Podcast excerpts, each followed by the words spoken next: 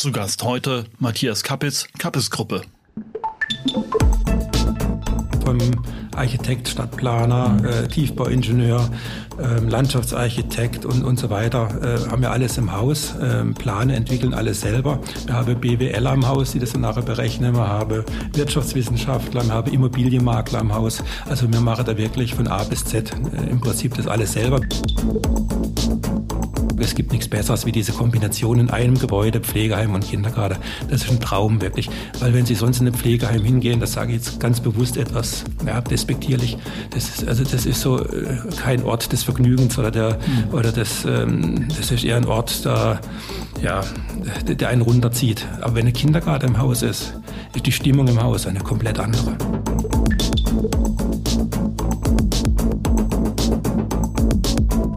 Das ist der Immobilieros-Podcast von Immocom.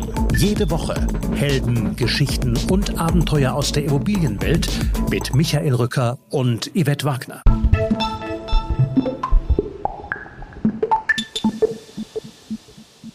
Wir beschäftigen uns bei Immobilieros meistens mit den größeren Kollegen, die in den A, B und C Städten unterwegs sind, also dort, wo sich faktisch alles drängelt.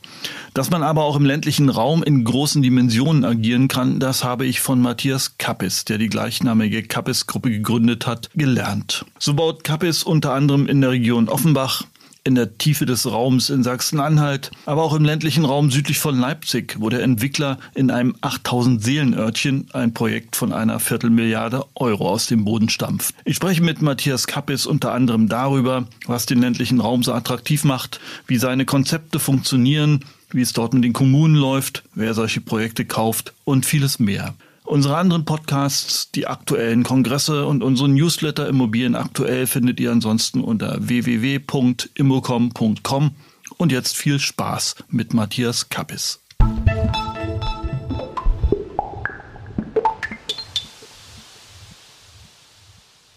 Herr Kappis, ähm, Sie sind geschäftsführender Gesellschafter und Namensgeber der Kappis-Gruppe. Ähm, erstmal, was ist die Kappis-Gruppe? Wo kommen Sie her? Was macht die Kappis-Gruppe? Ja, die Capis-Gruppe gibt es mittlerweile seit hm, fast 30 Jahren. Äh, hat angefangen als äh, Capis-Ingenieure, ähm, als Planungsbüro für Bauleistungen, das heißt ähm, im, im Hochbau, im Tiefbau, Vermessung. Das ist unser Ursprung, wo wir herkommen. Dann kamen mehrere Firmen dazu, das, äh, mittlerweile sind es sieben GmbHs und ähm, überwiegend im Bereich der Projektentwicklung. Dann kamen noch andere Fachbereiche hinzu, wie beispielsweise Landschaftsarchitektur, Energie, solche Dinge. Und wir entwickeln, planen und, ähm, und bauen äh, ganze ja, kann man machen Quartierslösungen, ganze Stadtteile, also im größeren Stil, also so zwischen einem und ja, 15 Hektar Wohnbebauung und im Gewerbebereich mittlerweile bis zu 35 Hektar. Aber wie sind Sie zur Projektentwicklung gekommen? War das eine logische Folge dann aus der Ingenieur- und Planungsthematik oder äh, wie? Das mache ich seit mittlerweile fast 20 Jahren und ähm, hat sich einfach aus dem planerischen Bereich entwickelt und hat man irgendwann die richtigen Projekte auf dem Tisch liege gehabt und dann war die Überlegung, steigt man ein und dann hat man eine Projektentwicklungsgesellschaft gegründet und hat dann ähm, eben damit die Projekte abgearbeitet. Wobei die Projekte sich auch etwas gewandelt haben, natürlich im Laufe der Zeit. Wir waren am Anfang eher an Solitärprojekten, das heißt an einzelnen Gebäuden dran und ähm, wie beispielsweise Generationenhäuser, Einkaufsmärkte, solche Dinge. Mittlerweile hat sich das etwas gewandelt zur Quartiersentwicklung. Können Sie sich noch an Ihr erstes Projekt erinnern? Oh, das erste war, glaube ich, ein Einkaufsmarkt in, in Baden-Württemberg, ja, im oh. Ordnerner Kreis. Okay, schon ein ganz guter Start, oder? Ja. Ähm, ich bin mal ehrlich, wir haben uns, wir haben uns auf der MIPIM getroffen in diesem Jahr und äh, ich habe erst ein bisschen gegoogelt, weil Kapis-Gruppe war mir jetzt nicht unmittelbar ein Begriff, weil die, die meisten deutschen Projektentwickler, die großen, tummeln sich ja in den großen Städten, in den großen Agglomerationsräumen. Räumen. Und wo, wo liegen Ihre Projekte? Also unser Hauptstandort oder wo wir herkommen, äh, ist in Baden-Württemberg, in Lahr im Schwarzwald. Äh, da haben wir also Projekte natürlich in der Region zwischen, ich sag mal ganz grob, der Schweizer Grenze, Karlsruhe, Mannheim, diese Ecke. Und ähm, wir haben seit ja, seit fünf Jahren fast eine Niederlassung in Leipzig, waren vorher schon hier in der Region tätig, ich glaube 2000, seit 2013, also fast zehn Jahre, dass wir hier in der Region tätig sind.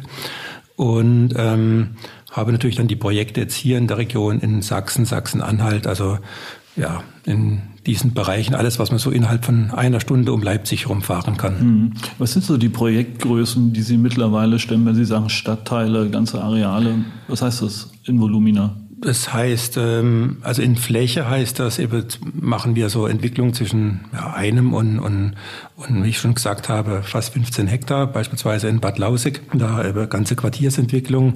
Das besteht dann aber auch, aus einem Supermarkt, aus ähm, Klinikbereich, Hotel, Altenpflege oder Altenwohne, Seniorenwohne, ähm, Kindergarten, äh, junges Wohnen, also wirkliche klassische Quartiersentwicklung. Und ja, also das heißt, äh, diese Projekte sind auch unterschiedlich. Also wir haben keine Standardlösungen, sondern wir überlegen immer, was ist äh, an welchem Standort optimal und entwickeln wirklich standortbezogen und nicht ähm, und nicht aus einer Routine raus. Aber entwickeln heißt, äh, Sie setzen die Entwicklung drauf auf das Grundstück und bauen Sie das dann auch oder vergeben Sie es oder verkaufen Sie es dann oder als Entwicklung? Wie funktioniert das? Das heißt, wir kaufen Ackerland oder halt ähm, unbebautes Land, machen in aller Regel selber den Bebauungsplan dazu. Mhm.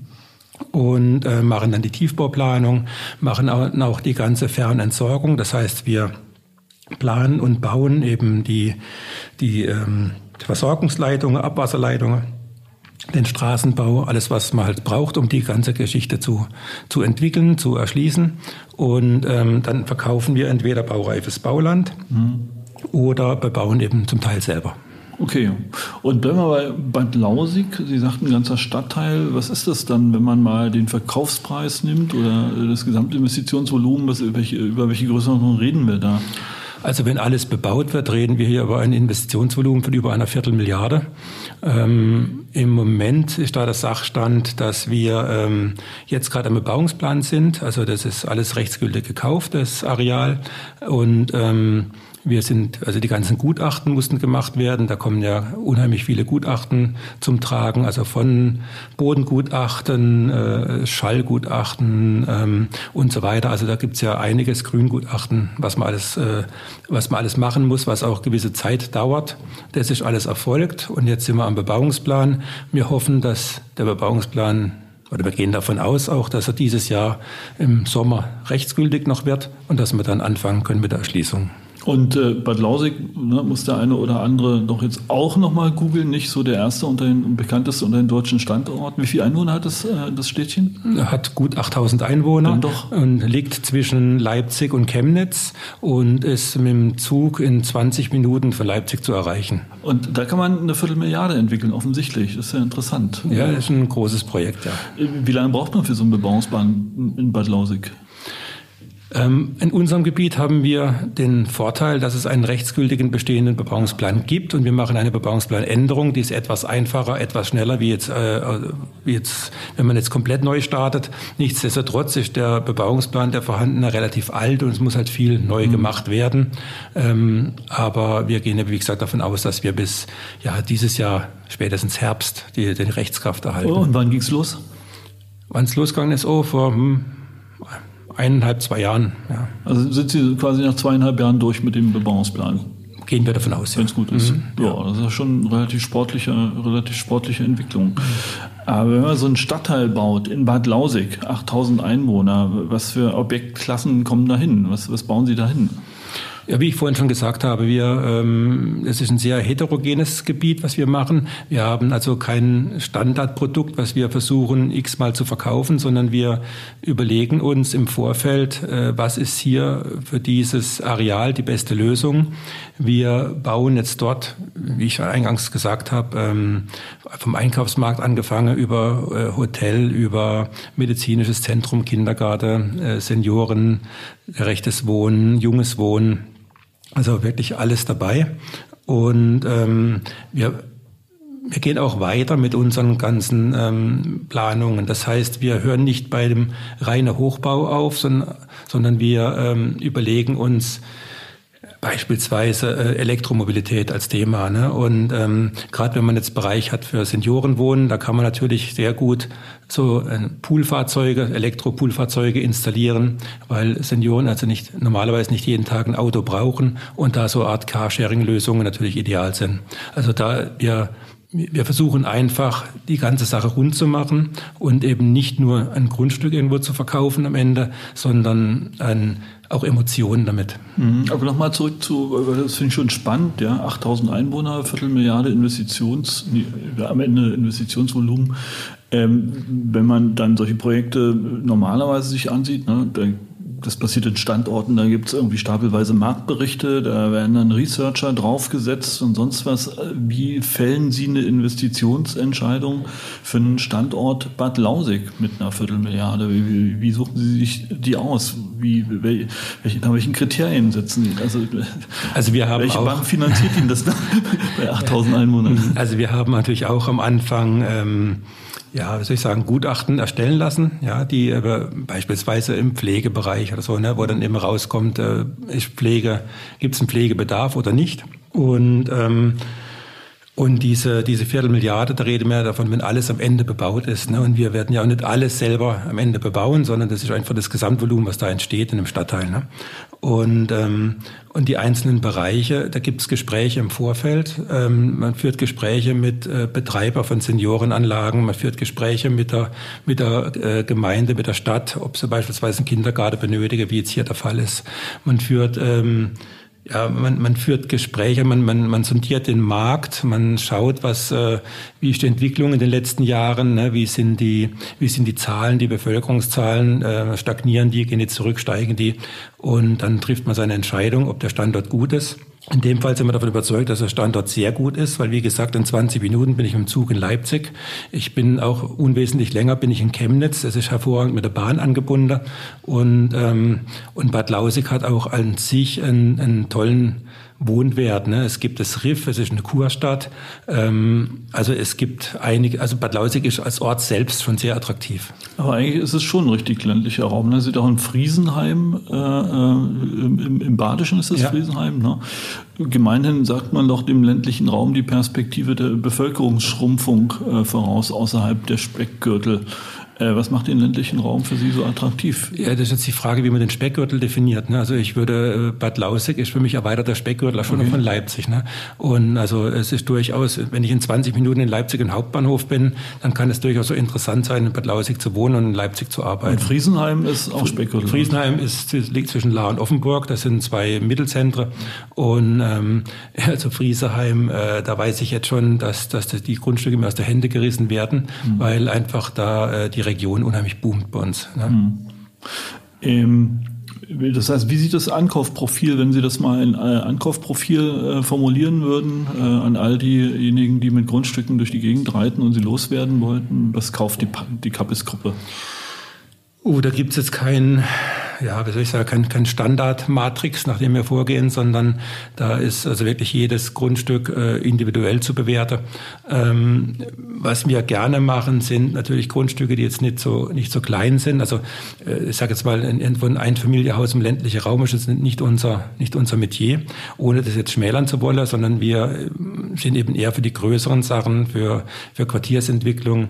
Ich sag mal in der Regel ab einem Hektar aufwärts, wo man dann auch wirklich mal mehrere Sachen installieren reagieren kann und was, was ordentliches hinbekommt, da sind wir dann, äh, sind wir da gerne bereit, jeden Standort zu prüfen. Was hat die Kapis-Gruppe insgesamt für ein Volumen gerade in der Pipeline? Puh, das ist schwierig zu sagen. Also äh, die Frage, wie, wie definiere ich das Volumen natürlich, ne? wenn, wenn es um die fertige Bebauung nachher geht, sind wir sicherlich bald bei einer halben Milliarde. Mhm. Wenn man äh, jetzt von, der Einzel von, von unserer Tiefbauinvestitionen, also wenn man davon ausgeht, was wir jetzt investieren, nur für die Fernentsorgung, da sind es schwer zu sagen, aber was ist ich, 40, äh, 50 Millionen.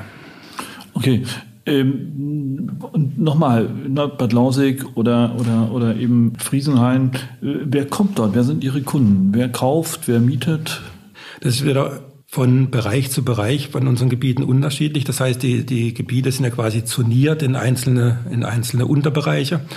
Und ähm, das ist dann eben, äh, je nach je nach dem Bereich äh, ja unterschiedlich. Das heißt, wir verkaufen beispielsweise einen Bereich ähm, an an einen Betreiber für Senioren oder einen Investor für Seniorenwohnen, einen anderen Bereich eben ähm, Einkaufsmarkt. Da gibt es dann auch wieder mhm.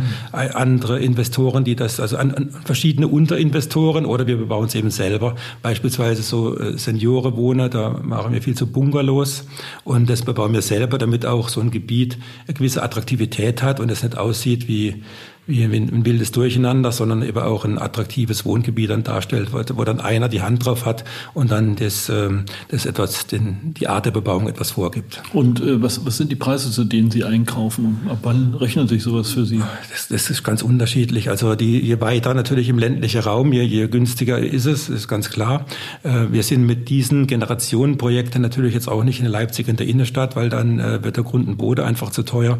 Das heißt, ähm, Großbösner ist jetzt direkter Speckgürtel Leipzig und ab da bis bis äh, bis so Bad Lausig, das das sind so die die ähm, die oder die Gegenden, wo wir tätig werden, hängt natürlich auch immer von der Verkehrsanbindung ab und so weiter. Und es muss halt in sich auch ein, ein interessanter Standort sein oder ein attraktiver Standort und sein. Was zahlt man in Bad Lausig auf dem Quadratmeter? Erschlossenes Bauland liege man mittlerweile. Ähm, ist unterschiedlich natürlich auch wieder, wo, wo das äh, im Gebiet liegt, aber, aber zwischen 250 und 300 Euro für Bauplatz muss man mittlerweile rechnen, zumal ja auch die Baukosten explodiert sind in letzter Zeit. Ähm, Baukosten explodiert, was, was ist am teuersten geworden? Äh, Im Moment natürlich äh, alles, was transportiert werden muss, das mhm. ist eine. Ne? Und ähm, weil die Dieselpreise en, äh, entsprechend hochgegangen sind, sind die ganze Transportkosten äh, sehr stark gestiegen. Dann natürlich alles so Schwarzmaterial, das heißt äh, Bitume, Asphalt, also solche Dinge, ähm, wo natürlich auch Öl irgendwo äh, gebraucht wird. Alles, was mit Stahl zusammenhängt, was wir bei der Erschließung jetzt nicht so, so haben, aber Holz dann beim Bauer, die Sache sind natürlich, die Rohstoffe sind natürlich ähm, viel teurer wie jetzt noch vor zwei Jahren. Also eigentlich alles sozusagen. Ja. Das meiste. Kann man da überhaupt noch, wie kalkulieren Sie? Machen Sie Forward-Deals oder wie, wie, wie, wie ist die Verkaufs? In, in der Regel nicht. Wir, ähm, wir kalkulieren, machen natürlich ein gewisser Sicherheitszuschlag äh, mhm. Drauf, aber ähm, das ist schon immer etwas ein Blick in die Glaskugel. Aber sagen Sie nochmal zurück zum Thema ländlicher Raum. Und Sie sagen, am Ende ist es erweiterter Speckgürtel. Äh, das heißt, wer kommt dorthin? Wer sind dann Ihre Kunden im Bereich Wohnen? Äh, kommen da die Städter? Kommen die Leute aus den umliegenden Dörfern? Zum einen Senioren und zum anderen auch junge Familie. Also das ist wirklich, das, das ist beides da. Also wir haben, wir machen viel so, so äh, wie ich sage, so Senioren-Wohnparks, klingt immer etwas komisch, aber, aber so gerade alten Jung zusammenkommt, das ist so unser, unser ja, unser Konzept. Okay. Also wir versuchen immer so alten Jungen zusammenzubringen. Wie macht man das? Einmal barrierefrei und einmal Abenteuerspielplatz, oder? So ähnlich, ja. Also wir haben immer im, bei unseren Generationenparks immer auch eine Begegnungsfläche ausliegen. Das heißt, ähm, dass man da sich aus auf einen, äh, auf einen kleinen ja, Plausch treffen kann, eben bei schönem Wetter draußen. Und ähm, eben diese Senioren, äh, Senioren-Bungalows, die eben barrierefrei dann ausgeführt werden und, ähm, und über Baufläche für Einfamilienhäuser, die sind dann quasi vis-à-vis. -vis, ne? Hm. Und äh, sagen Sie, also gibt es da einen Wettbewerb äh, in Ihrem Segment? Äh, sind da mehrere Player in dieser Größenordnung unterwegs oder ist das schon relativ einmalig, was Sie aufgebaut haben? Es gibt mit Sicherheit äh, für jeden Teilbereich Wettbewerber. Ähm, es gibt sicherlich auch äh, andere Projektentwickler, die so Quartiersentwicklung machen. Ähm, so wie wir das treiben, kenne ich jetzt niemand, der das genauso macht. Aber ähm, wie gesagt, dadurch, dass wir auch die ganze Planung und so im Haus haben, dass wir verschiedene Fachrichtungen im Haus haben und das alles auch selber planen, entwickeln, also vom Architekt, Stadtplaner, mhm. äh, Tiefbauingenieur, ähm, Landschaftsarchitekt und, und so weiter, äh, haben wir alles im Haus, ähm, Plane entwickeln alles selber. Wir haben BWLer im Haus, die das dann nachher berechnen. Wir haben Wirtschaftswissenschaftler, wir haben Immobilienmakler im Haus. Also wir machen da wirklich von A bis Z äh, im Prinzip das alles selber, bis auf ein paar Gutachter, die man natürlich dann extern vergebe. Aber ähm, das ist halt unser Konzept. Die Leute wissen, was sie zu tun haben. Die haben keine Berührungsängste vor anderen Fachplanern. Die arbeiten zusammen. Man sitzt sich am Anfang vom Projekt zusammen hin und definiert das gemeinsame Ziel und so, so wird es dann auch eine vernünftige Lösung. Und sagen Sie, ähm, Sie machen ja nicht bloß, äh, ich sag mal, Wohnviertel oder Quartiere, sondern sind auch im Gewerbebereich unterwegs? Ja. Äh, zum Beispiel? Zum Beispiel in Könnern entwickeln wir gerade 35 Hektar Gewerbefläche, das ist direkt an der Autobahn, Könnern, Sachsen-Anhalt, also, und, ähm, also zwischen Halle und Magdeburg. Und da sind wir gerade haben wir 35 Hektar gekauft, die wir jetzt gerade entwickeln, die wir gerade erschließen, wo wir auch gerade am Bebauungsplan sind. Das läuft auch gerade alles, ja. Ähm, das heißt, letztendlich sind Sie wirklich ein absoluter Allrounder, ähm, der sich da durch den ländlichen Raum bewegt. Das ist quasi, ist es das Geheimnis oder? Ich glaube, das Geheimnis ist, dass wir wirklich uns, dass wir zuhören, dass wir am Anfang schauen, was kann man, was sind die Wünsche der Kommune, der, der entsprechenden Gemeinde, was, äh, was, äh, was sind da die Wünsche, wo sind die, was, wo ist der Bedarf? Und ähm, dass wir wirklich also Konzepte fertigen, die eben auf die jeweilige Kommune zugeschnitten sind. Und also nicht irgendwie mit einem Standardkonzept kommen, das wir einfach immer umsetzen, sondern, wir, wir schneiden wirklich jedes Projekt auf das Grundstück zu. Was unterscheidet zum Beispiel Bad Lausig von Friesenheim? Wir gucken, wo, ähm, was gibt es schon direkt am Ort. Ne? Und äh, mein Friesheim ist wesentlich kleiner. Das ist ein, ein, eines unserer kleineren Projekte mit äh, knapp vier Hektar. Und ähm, Bad Lausig eben mit ja, knapp 14. Und ähm, in Bad Lausig machen wir alles im Prinzip äh, vor Ort neu. Und in Friesheim oder anderen äh, Standorte, da gibt es zum Beispiel, äh, Großpösner, da ist es der Pösner Park direkt nebendran. Da bauen wir natürlich nicht in unserem ähm, in unserem Gebiet noch einmal ein Einkaufsmarkt, wenn einer direkt nebendran ist. Also man, man schaut, was ist vor Ort und äh, wie kann ich das sinnvoll ergänzen. Also sozusagen die Formel für ein Quartier heißt Einkaufsmarkt, ähm, im, im, im Kindergarten, Wohnung, Abenteuerspielplatz. Jein. Also die, die Formel für so ein Quartier heißt, also ein Einkaufsmarkt muss irgendwo zumindest fußläufig erreichbar sein. Das haben wir fast überall. Ich brauche, ich versuche oder wir versuchen auch immer dann diese Begegnungsmöglichkeit alten jung, also entweder ein Pflegeheim direkt irgendwo auch zu installieren oder eine Tagespflege, dann, dass man über was für Senioren hat, Kindergarten in der Nähe oder eben auch ähm, Bauplätze für Einfamilienhäuser, da kommen dann über die junge Familie, dass man einfach diese Mischung hat. Im Prinzip ist es auch wieder etwas das Geheimnis so wie früher. Ne? Früher hat man auch alten Jung, hat, hat alten Jung zusammen gewohnt. Dann war das mal der Trend, dass man das alles trennt und die, die Senioren irgendwo an der Stadtrand verbannt, ne? was, was ich schon immer für falsch kalte habe. Ne? Die wollen ja dahin, wo es Leben ist und nicht irgendwo äh, ins Ruhige abgeschoben werden. Und äh, wir gehen da eigentlich wieder den Schritt zurück, wie es früher war, dass man wirklich die Generationen an einem Ort vereint. Apropos Trend, ne? also es, wär, es, geht ja los bei ESG, es geht los bei neuen Wohn- und Arbeitsformen, äh, wesentlich durch Corona getrieben. Kommen solche Trends auch in Friesenheim und Bad Lausig an oder reicht da das äh, normale Einfamilienhaus mit einer großen Glasscheibe und Blick auf die Wiese?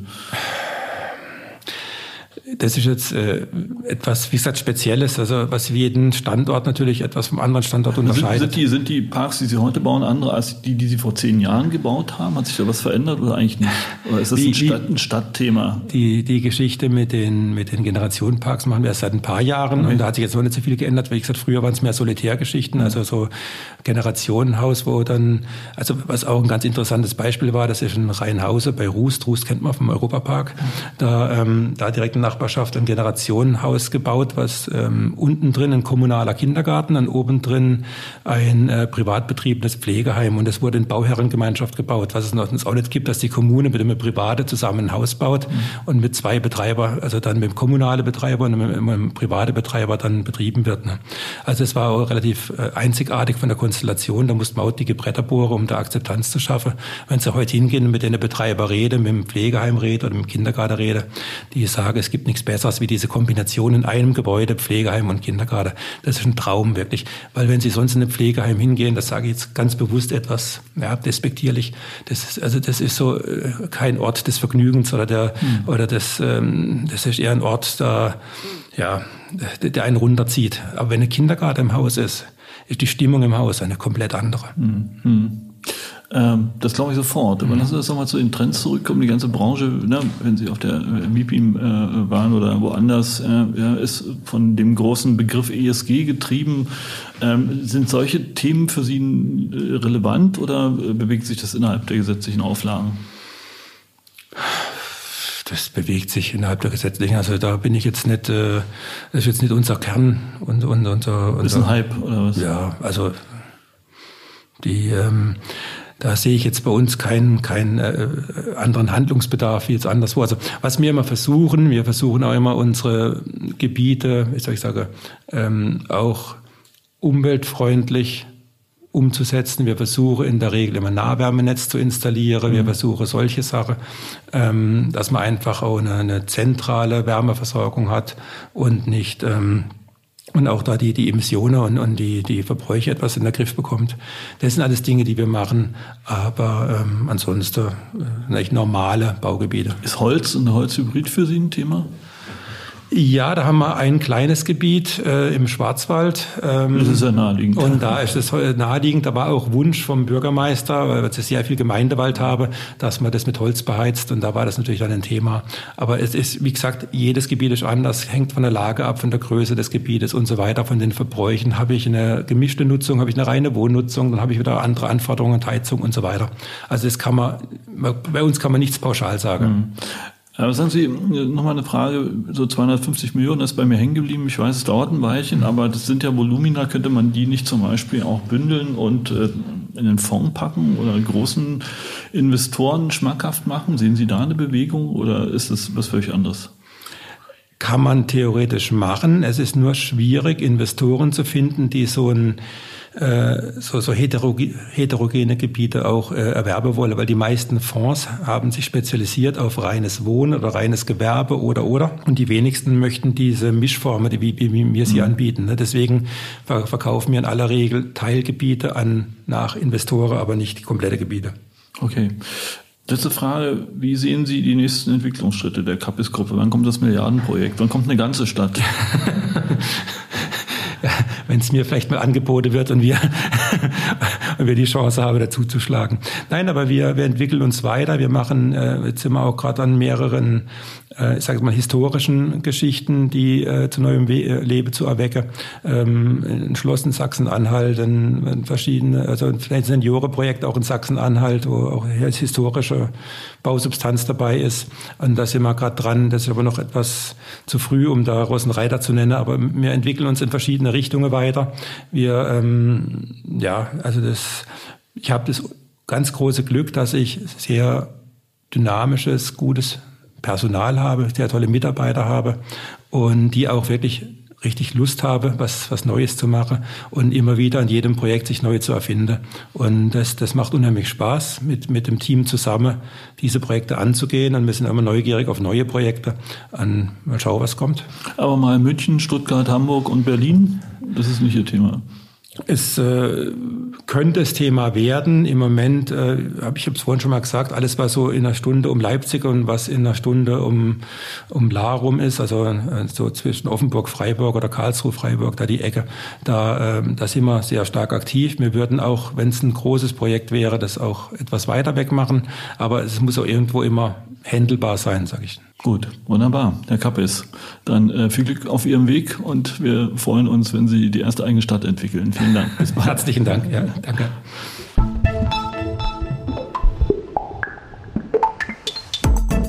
Das war der Immobilieros Podcast. Alle Folgen finden Sie unter www.immobilieros.de und überall dort, wo man Podcasts hören kann.